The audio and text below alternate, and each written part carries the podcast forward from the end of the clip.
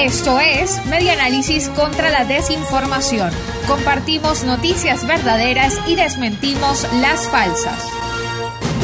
Un litro de gasolina cuesta 10 mil pesos en el Alto Apure.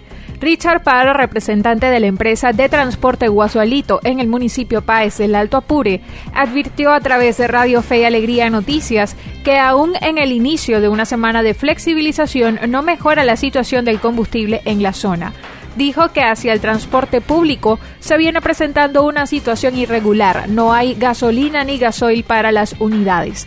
Parra también denunció que están trabajando a pérdida con el tema del combustible porque terminan comprándolo en lugares clandestinos entre 8 mil y 10 mil pesos colombianos el litro.